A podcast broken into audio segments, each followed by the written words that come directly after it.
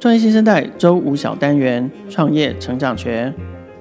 创业成长学是由 AMA 台北亚兰计划与创业小聚共同合作的单元，每个双周的周五固定推出。期待在日常听见创业新生代的节目内容之外，我们也邀请了成长期的创业者，分享他们从零到一、从一到一百、从青春到成熟最深刻的学习、领悟与成长。本单元由创业者共创平台基金会执行长 Jasmine 主持，邀请创业者们一起踏上创业成长的道路。欢迎收听《创业成长学》。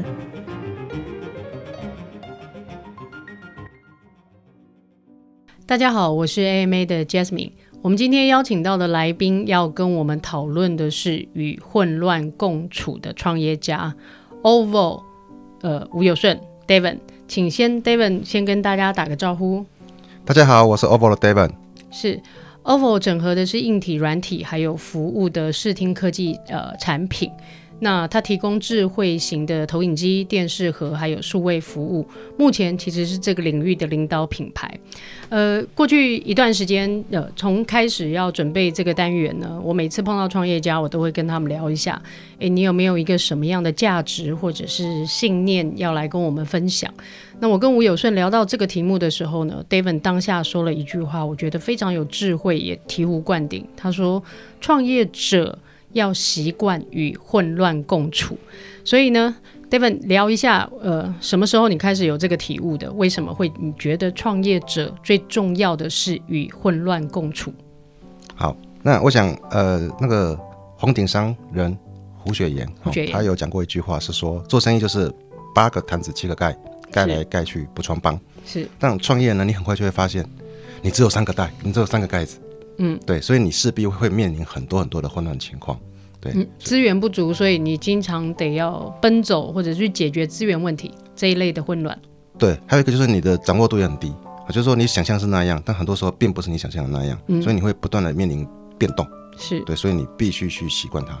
哦，嗯，那就是经营路上，它确实是会有这样。那你自己的经验呢？这么多年的下来，有没有曾经发生过什么样的期间或什么样的事件，呃，让你体验到你真的得要随时随地、分分秒秒与混乱共处？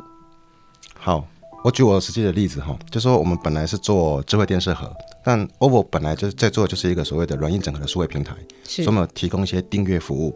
那在两年前，我们觉得觉得状况非常的好，所以我们也完成了一轮增资，然后打算未来用力推广这个所谓的呃订阅服务。对，那初期效果很好，结果后来盗版电视盒突然间兴盛了起来。那环境起了变化，对对对对，那变成说变得很难推动了，那我们就要去做阴影嘛哈，所以我嗯们评估了很多的产品啊、市场啊，最终决定要去做投影机。嗯，对，嗯，那也就是我们目前市场主推的智慧投影机。所以你会看到说，我们的整个团队就要去面临说，我我是一个卖电视盒的，接下来我要去卖影音订阅，嗯，然后发现状况不太好，那我们就又要赶快来卖投影机了。 那这不这混个乱才奇怪嘛，对这不么对？这样这样的呃几波的转变是在多长的时间内发生的？一年内一年内你转了两个方向，是哇哦，你的团队跟得上吗？呃，我其实我蛮庆幸说我的团队是还蛮习惯这个状况的，他们怎么习惯的？我不相信团队可以一开始是习惯这个状况的。哎，是是是是是，我们内我们内部也经常在讲，对，就是说我我们的人加入我们之后，一开始都会有所谓的撞墙期，是对，因为因为通常会加入新创公司的都会比较对不怕一些混乱状况，对哦，所以那个我们会把它叫做所谓的不怕乱。对，对，然后过一段时间，哦，快则三五个月嘛，哦，也有也有要久一点的，哦，嗯对，那你就会面临到你你你就会变成第二个阶段了，因为你已经经历过很多的变动，嗯，经历嗯经历过很多的大风大浪，嗯你就会觉得说那就没啥好怕，哦，所以你会从不怕乱是变成呃变成什么？变成乱不怕，乱不怕，对对对对对对。然后最终哦，再经过一段时间之后，你会进入到最高境界，哦，最高境界就是怕不乱，你就怕不乱开始一定要每天去找啊事情来做。对，你会发现说，哎，这个计划这么久都没有做一些所谓的迭代，那是不是有什么地方是疏失了？嗯，对，因为因为你你你新创公司，你的资讯通常都会不完整。对，你在大公司，你可能是有六成把握、七成把握，你会你会挥棒嘛？嗯，但新创公司不是啊，你没是有那么多的时间去做所谓的市场完整的调查，嗯，或产品很仔细的评估，所以大概只有三成讯息你就要回了，哎，一回发现，哎，怎么新的讯息来之后，刚刚之前那个判断错了，所以嗯我，们还就要调整，要调调整要你一定调整要对小步快跑，然是后随时随地在做调整。对，没错对，所以就是计划也要迭代哈、哦，不是说产品要迭代，所以变成说你会一段时间就会做一些呃幅度大小不嗯一啦哈、哦你会做一些调整或优化，嗯，对。那如果一个计划好几个月没变动，你甚至会不习惯的，对。所以这个是我们所谓的最高境界，最高境界，唯恐天下不乱。唯恐 新创公司是要有这样的精神的。但是老板，我还是要在这个这个厘清一下，就是说，基本上这应该，我讲领导人呢、创办人应该是会有这个态度了。那我们刚才提到，就是说，当然现在庆幸的是，你的员工现状，他们大概也已经知道了这样的风格，在公司里头，大家都有那样的心理建设，有那样的数值去面对的。但你中间是不是需要做一些什么样的事情，让大家可以一起去面对这个状况？对，我想我们也是知道我们的状况是这样，因为一开始小小介绍说我们是一个联网电视平台，有硬体、有软体，还有对服务，对，嗯，所以你们本来的人才也是很多元的，对，所以他必须首先他他他要能够做到很多元的工作嘛哈，然后第二个是说他也要能够在不同的环境之下去表现出不同的的的作为，嗯，对嗯，所以能力要跟得上，对，呃，能力是学习，我讲的是心态，嗯因为我因为我觉得能力是可以学的，但心态有些人心态是不好扭转的，嗯，对，但如果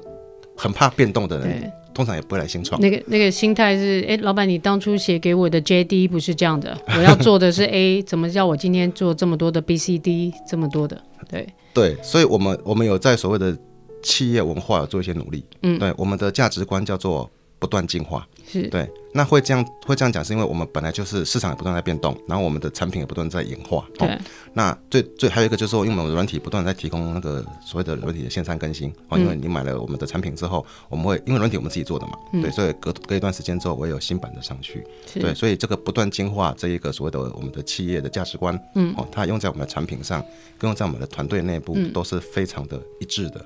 对，所以我们也持续在沟通这件事。所以对于一些市场变动、产品变动，我们团队还蛮适应的。我觉得我们在企业文化的努力也是有一些效果。这样，嗯，了解。好，那我想知道一下，就是说，同时在面对这些混乱的过程当中，我必须要说，每天的决策其实都不能够保证它一定是对的，特别是在混乱中。那作为一个领导人、创办人，你怎么保持你自己在混乱中的决策是尽量清晰的？我们不能讲说它一定是对的，但是你怎么看，或者是你有没有一个核心的定锚，就说那现在这么乱，我到底该怎么决定？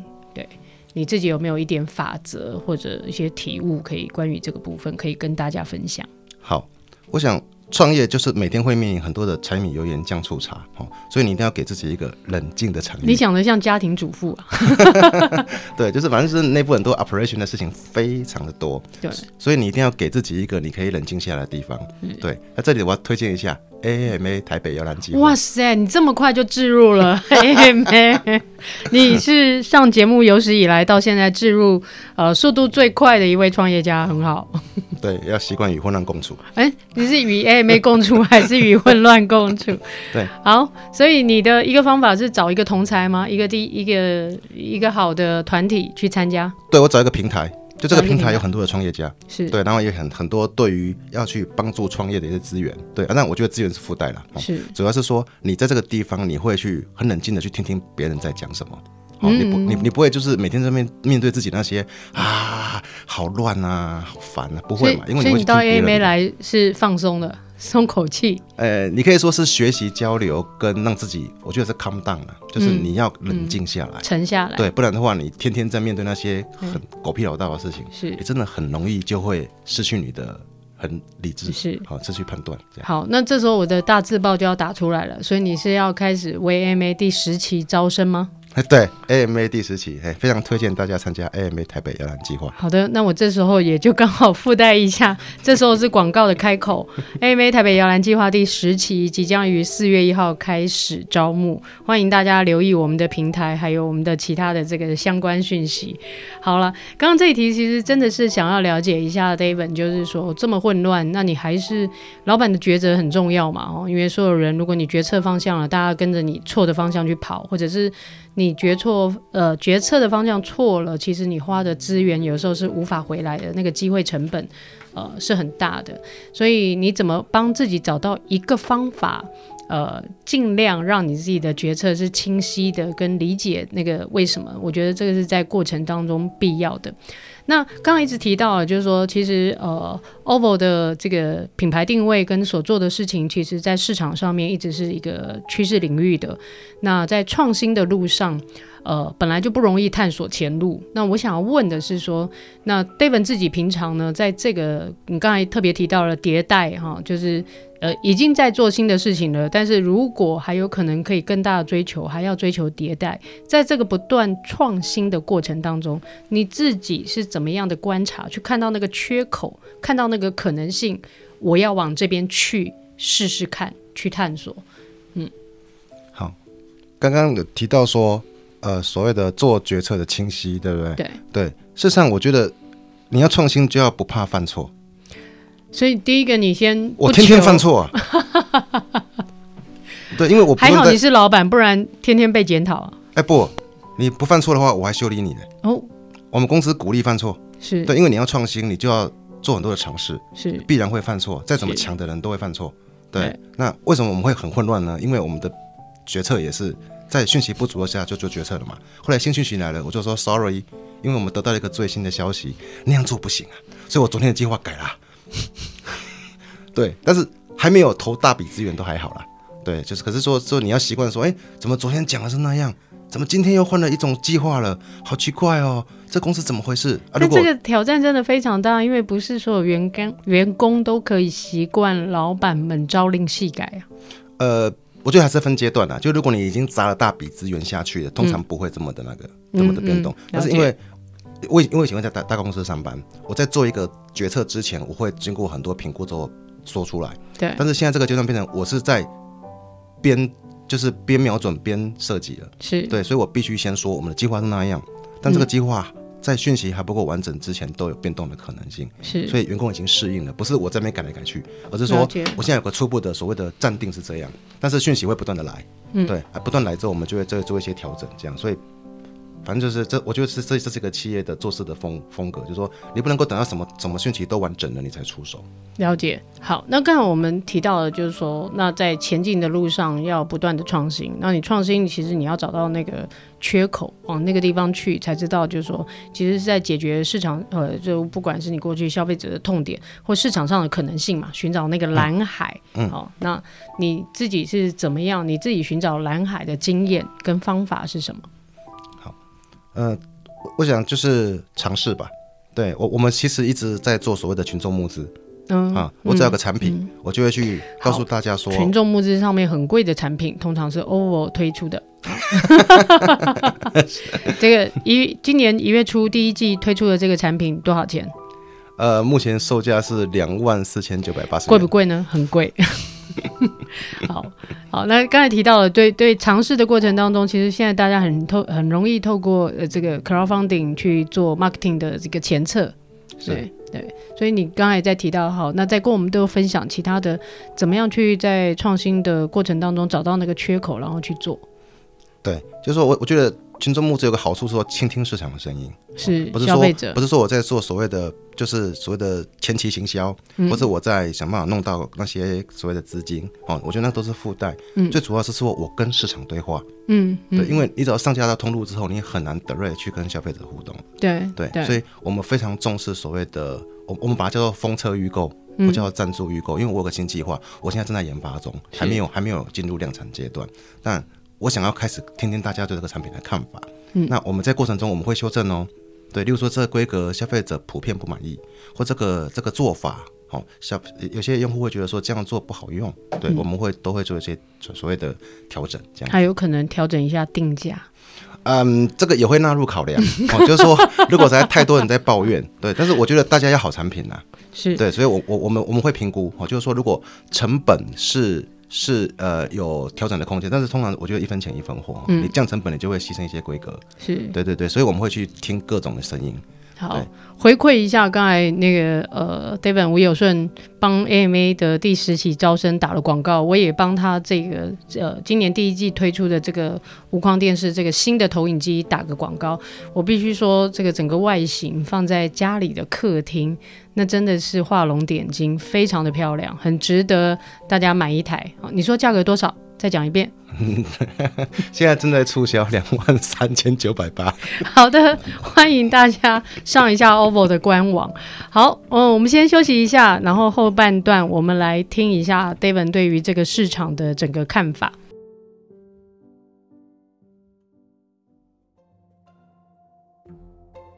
OVO 智慧投影机 K One 是一款荧幕可以变大变小、轻松带来带去，还能降低孩子眼睛负担的百寸无光电视。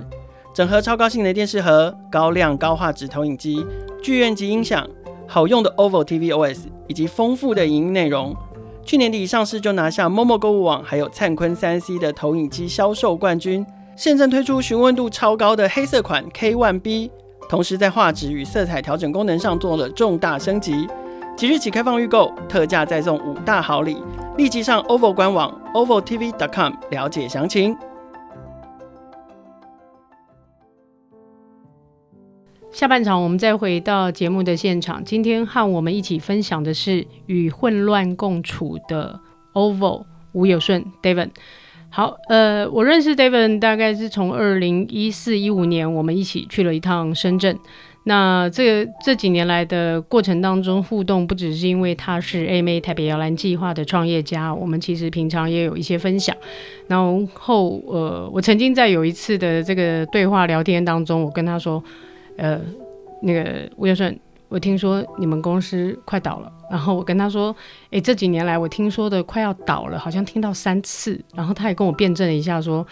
没有那么多好，那但是事实上，现在看到的 OVO，不管是产品的创新，或者是其他的这个群幕上面的成绩，都越做越好。我相信他是走过，呃，已经走过了那一段，就是传言中的不一定能够经营得下去的这样的一个路径。那表示，呃，他面对的这个所有的挑战，这个也实证了他的这个能力，也真的都挺过来了。那 David 跟我们聊一下这个三次快倒过程当中，你到底是怎么挺过来的？这个真正的能力是什么？好，呃，我们今天的主题叫做要与混乱共处嘛，对不对？嗯。那你你在做这在做经营期的时候，其实你最可怕最可怕的乱象，其实还是在于你断吹了，嗯，对，嗯，所以你一定要在资金这件事情一定要花力气。所以是我们平常就有跟各式的潜在投资人做一些互动，对，对，然后在你很需要的时候，那才有机会能够成功嘛，哈。嗯。那但是你要能够让投资人愿意投资你，当然你有很多前期的工作要做。对，你说一些因为一些外在环境的变化，而使得你暂时不能怎么样。但是我们现在有一个怎么样的计划，然后我也做了一些验证。所以为什么我们会不断的在做各种尝试？刚刚提到是群众募资嘛，对不对？嗯，事实上，我们也跟很多的所谓的业界的一些就是跨跨领域合作，或者是一些通路的策略的合作，对我们还做了很多很多的事，所以我们可以拿出一些数数据，嗯，哦，来来告诉我们的投资人，这个这个公司是没问题的，只是因为呃，我们面临的是一个不好的环境，哦，例如说盗版，嗯，例如说疫情，哦，例如说现在的。嗯，呃，整个半导体短缺的现象，这个都对我们有很多影响的嘛，所对以我们还是天天在面对混乱。对但是我们经常性的在跟我们的内内内部跟外部，不只是股东啊哈，嗯，还包括说你的那个供应商，是，对因就为是供应你商也的要关系人，对对嗯对，所谓的 stakeholders，对对，就经常在沟通这个所谓的前景。嗯，对，嗯，所以呃，这这几年来，我觉得就是说取得相信，因为你要取得资源之前，其实你要取得非常多的信任啊、然后，但是这件事情其实不是一触可及的，它必须是日常的经营。那刚才也特别提到，像是疫情，那二零二零年年初开始，这个 COVID nineteen 影响了很多人，不只是台湾的新创，甚至于是很多的大厂。那我们特别关心到或特别直接的可以联想到，像是供应链上面的一些管理，力。那我相信就是说，呃，你们有很多的这个产品，其实呃，它其实是这个产地可能来自其他的国家，然后在这个 COVID-19 的情况之下，一定都受到影响。当你一样就是说，很多的混乱，如果只是来自于公司的决策或来自员工的有没有共识，那我觉得在内部上好像还比较好沟通。可是这个混乱是来自于供应链上面的，那有没有什么原则是你自己觉得一定要坚守的？那因为这个终究是不是会影响到消费者的权益？呃，这个过程可不可以也跟我们分享一下？去年这个比较辛苦的这一年，你们是怎么跟呃这个领域的混乱，这是怎么去面对它的？好，就是上半场我们有讲到说个人的心理的一些所谓的 philosophy 哈、嗯还有整个团队。那接下来就我们要讲说整个 value chain 哈、嗯不管是你的上游供应商，或是你的下游经销商，是其实都要去面对混乱。嗯，那其中我必须说，供应链是制造混乱的大源头，因为不是你自己能够管得住的，对，是因为对它就是可能会有缺料嘛，哦是可能会有做到一半发现本来的想法不行，要重新去变更设计。对像例如说我们的智慧投影机，对其实我们因为做我们做 crowdfunding 嘛，是，那到最后出货时间是递延了大概半年左右。对，对，那当然会被会被骂嘛。嗯，对，那这里你就要有有，我就有个大原则了，要说话算话。嗯嗯，就说嗯我们其实从来没有、要看重承诺，对你一定要说话算话，你没有把握的不要说。嗯，那例如说我们群众募资，我有把握我做得出来。嗯，哦我们嗯我们这个是对消费者要要要说话的，对对对，所以我我我们一定是，反正我们不管是在跟经销商、跟供应商哦做任何的承诺，我们基本上绝对都不会说，我今天说，我就是对外面你不能够变来变去的，就是是承诺哦，就是说虽然我们在做决策，在做市场的推广，或者是在做产品的开发，嗯有很多的变动，对，是，因为我们市场是一个变动的市场，对但是我们基本上我们说出去的承诺，就是说我承诺我就拿多少量，嗯，我就一定会做到，嗯，我可能会跟他协调说我要变规格，是，对，啊那跟消费者更重要啦。你你说你一定要做出一台智慧投影机，然后这样等级的规格给到大家，是而且你还群众募资嘛，时间你钱还拿了嘛，是，对，结果你一而再再而三的 delay 嘛，是但不是你的错对啊，不完全是你的错了，因对为是疫情嘛，但你是品牌，你要负责，是是是，所以一定要说话算，所以我们要跟我们的所谓的赞助者，我们要是跟他交代说是怎么回事，那我们会额外。哦嗯，做出什么样的赔偿措施？对补所谓的补偿措施，对哦，可能赠品或什么对的这样子对。对，作为新创或作为品牌，其实很多时候对消费者，其实我们是一力承担的。我们完全了解，就是一个产品、一个服务，它不来自我们自己公司可以去形成的。我背后可能有很多的供应商，我背后有很多的原料，我背后有很多把这个产品、这个服务呃递交出来前的这个共同完成者。但我一旦是一个品牌、是一个代表的时候，这所有事情我必须一力承担。所以，即便是供应链上面的问题，我们对于消费者的这个呃承诺，我觉得这个底线是一定要守住的。这个也是去年可能走过一整年来这个淬淬炼出来的一个心法。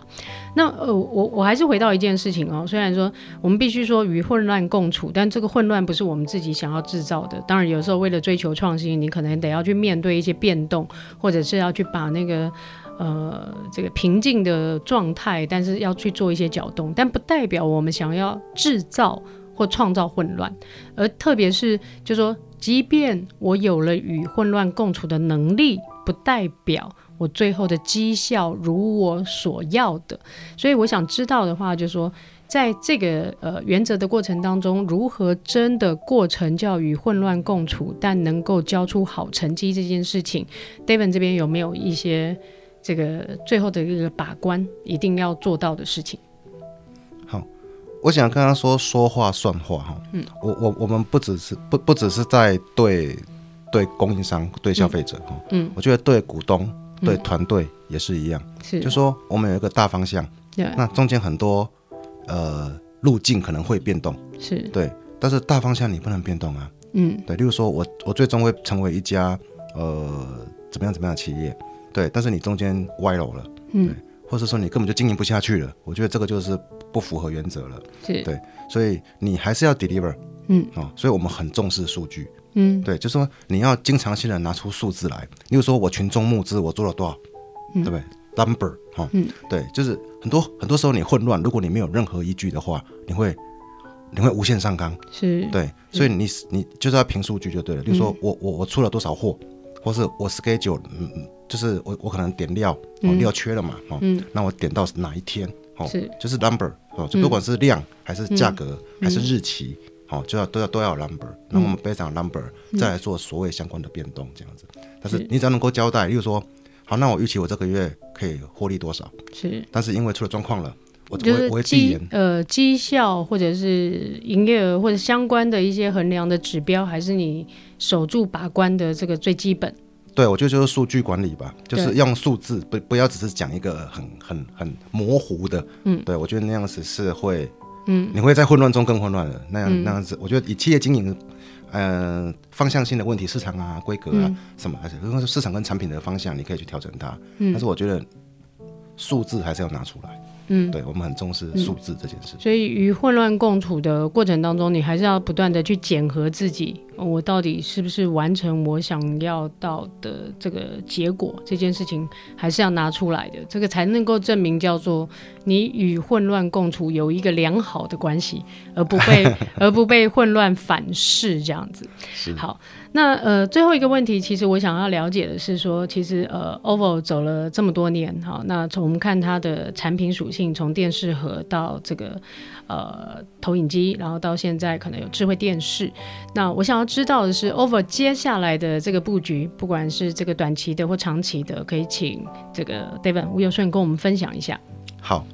OVO 做的事叫做联网电视平台，是所以我们开发自己的所谓的 OVO TV OS，好、哦嗯就是电视智慧电视系统。然后我们先做了电视盒，对然后现在做了投影机，对然后接下来我们会来开发 OVO 智慧电视，嗯哦哼，，那我们会叫做完成最后一块拼图吧，哇、嗯哦，就是联网电视平台嘛，对，那希望可以很快就推出来，时间不能讲啊，时间还在混乱中，是这样。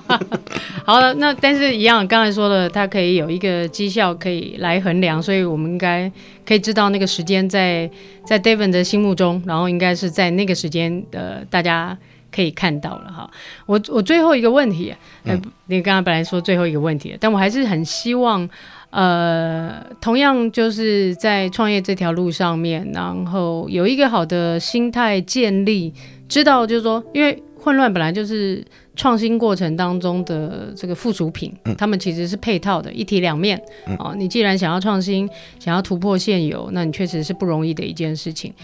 呃，可不可以给朋友们一点建议，关于呃这条路上，然后如果你碰到混乱，你可以有好的什么样的态度或者什么样的做法？就这个这个建议跟刚刚那一题其实有点相关哦，就是嗯说，其实就是你要去做到，但是时间可调啊、哦因为你其实你你你你时间不可控，例如说。我承诺弹性，我承诺我会做智慧电视，是哦，包括我的供应商、我的经销商等等，我们已经做了很多很多沟通了，对，对。然后说，平常没有人会怀疑 OPPO 会推出来了，是对。但什么时候不知道，很抱歉，因为我们正在做嘛，啊，做这种东西，你什么时候很多技术的困难要突破它，哦，供应链的困难等等之类，你要去突破它，就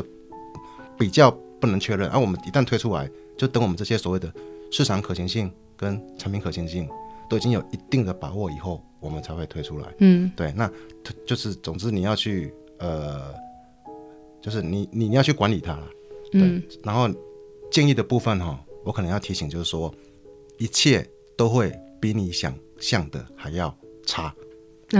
因为创业家通常都是比较乐观积极型的人。是对，那例如说你本来预计这个东西我来做不就三个月吗？嗯，你会发现它要花九个月。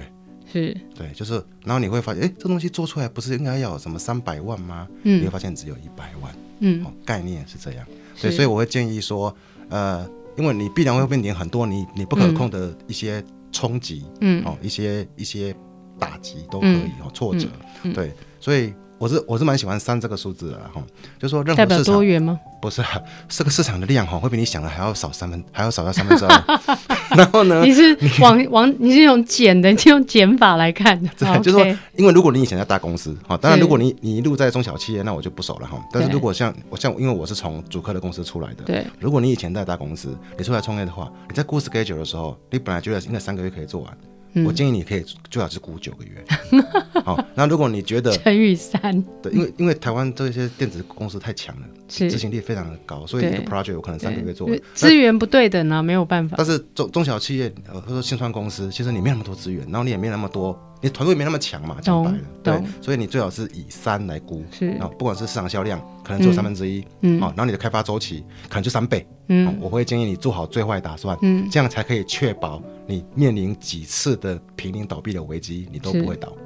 懂。对，OK，好，我觉得今天真的非常谢谢呃 OVO 的 David 吴友顺，呃，他今天呃，我觉得特特别提到的几件事情，其实是很好的这个心理素质的这个 foundation。第一个。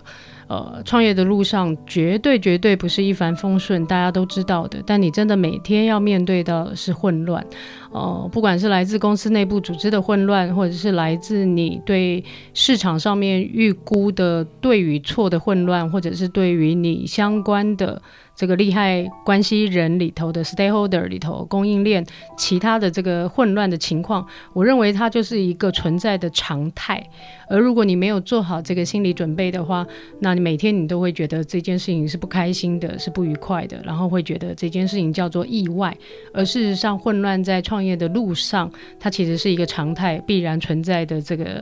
配套的一个呃产物在这里的，所以呃多年来他淬炼出来，就是说第一个自己要能够有这个心理准备，第二个他如何让他的同仁们知道，当我必然认面对混乱的时候，如果我依然要多方尝试，那他有一个容错空间去鼓励他的员工们，那这样的整个企业才会是同步的，同样的脚呃同样的速度跟得上，同样的方向跟得上的。那这是一个很难得的分享，所以今天特别谢谢 David 吴友顺来跟我们分享与混乱共处。这个非常感谢各位听众朋友今天再次的收听。如果你喜欢 AMA 和 Meet 合作的新单元，欢迎你分享给你身边的朋友，也欢迎你订阅《创业新生代》，让更多人认识创业家的精彩故事。我们下次见，拜拜。